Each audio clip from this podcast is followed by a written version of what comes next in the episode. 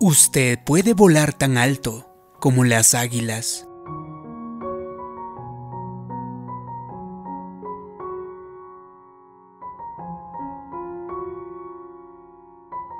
Nuestros ojos y los oídos son el acceso a nuestro alma. Lo que vemos y escuchamos y con quién nos relacionamos nos alimenta constantemente. Si usted come alimentos chatarras todo el tiempo, pastelillos, refrescos, chocolates, no va a ser muy saludable que digamos. Del mismo modo, si usted ve cosas que son malsanas, escucha cosas que lo hacen caer y se asocia con personas que son negativas y chismean, usted está alimentando a su hombre interior con comida chatarra. Usted no puede ser fuerte en el Señor y llegar a ser todo lo que Dios lo creó con una dieta como esa. Usted tiene que ser extremadamente cuidadoso con lo que ingiere. Usted es lo que come. Hoy más que nunca tenemos la oportunidad de alimentarnos de las cosas equivocadas. Hay más de 500 canales de televisión. Tenemos la internet, los teléfonos inteligentes, revistas, publicidad exterior, a cada vuelta que damos, hay información en el exterior tratando de influenciarnos. No todo está mal y no hay nada malo con entretenerse, pero tiene que mantenerse en guardia.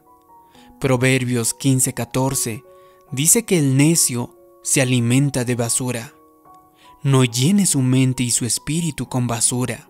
Si usted introduce basura, va a sacar basura si usted ve programas en los que las personas están constantemente cediendo a la tentación y siendo infieles en sus relaciones, no se sorprenda si con el tiempo se encuentra a sí mismo haciendo lo mismo. Si usted está viendo que las personas están siendo deshonestas, se traicionan, haciendo lo que pueden para avanzar, eso se va a quedar en su mente subconsciente. Poco a poco, lo está desensibilizando y volviéndose más y más aceptable para usted. Su valor de choque se va desgastando. En poco tiempo, usted podrá pensar, oye, no es la gran cosa, todos lo están haciendo. Usted se va a convertir en lo que consume. Haga un inventario con qué se está alimentando, qué está viendo, qué está escuchando qué tipo de valores está retratando. ¿Es sano? ¿Lo inspira a mejorar y lo está edificando? Si no, haga los cambios necesarios. No se alimente de basura. Salmo 1.1 dice, que no nos sentemos inactivos en el camino del malo. Si usted quiere ser bendecido, no puede sentarse pasivamente mientras la gente chismea dice chistes subidos de tono o murmuran y se quejan. No tiene que tratar de enderezarlos o leerles la Biblia, pero debería preocuparse lo suficiente de lo que se está alimentando como para apartarse en silencio. No se siente inactivo cuando un programa o un comercial malsano aparezca y usted sienta sonar su alarma interna. No se quede sentado inactivo Tome el control remoto y cambie de canal. Dios no lo va a hacer por usted. Usted tiene que tener la iniciativa de guardarse. Probablemente todos sus amigos van a ver una película y usted no tiene un buen sentimiento al respecto. Y una alarma está sonando en su espíritu. No solamente siga la corriente y piense. Quizás se molesten, probablemente no entiendan, es posible que piensen que soy un anticuado y se burlen de mí. Usted necesita preguntarse a sí mismo, ¿voy a agradar a la gente o voy a agradar a Dios? ¿Voy a picotear por allí con las gallinas o voy a remontarme como un águila? No se sienta inactivo. En varias ocasiones en la escritura somos comparados con el águila. Las águilas son las aves más majestuosas de todas y las que se remontan más alto.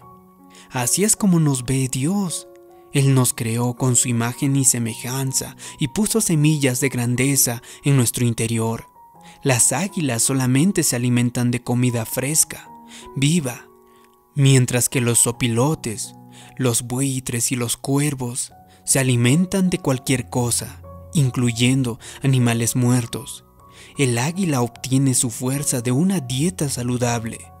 Si vamos a remontarnos como el águila y ser todo lo que Dios nos creó, tenemos que alimentarnos de cosas buenas.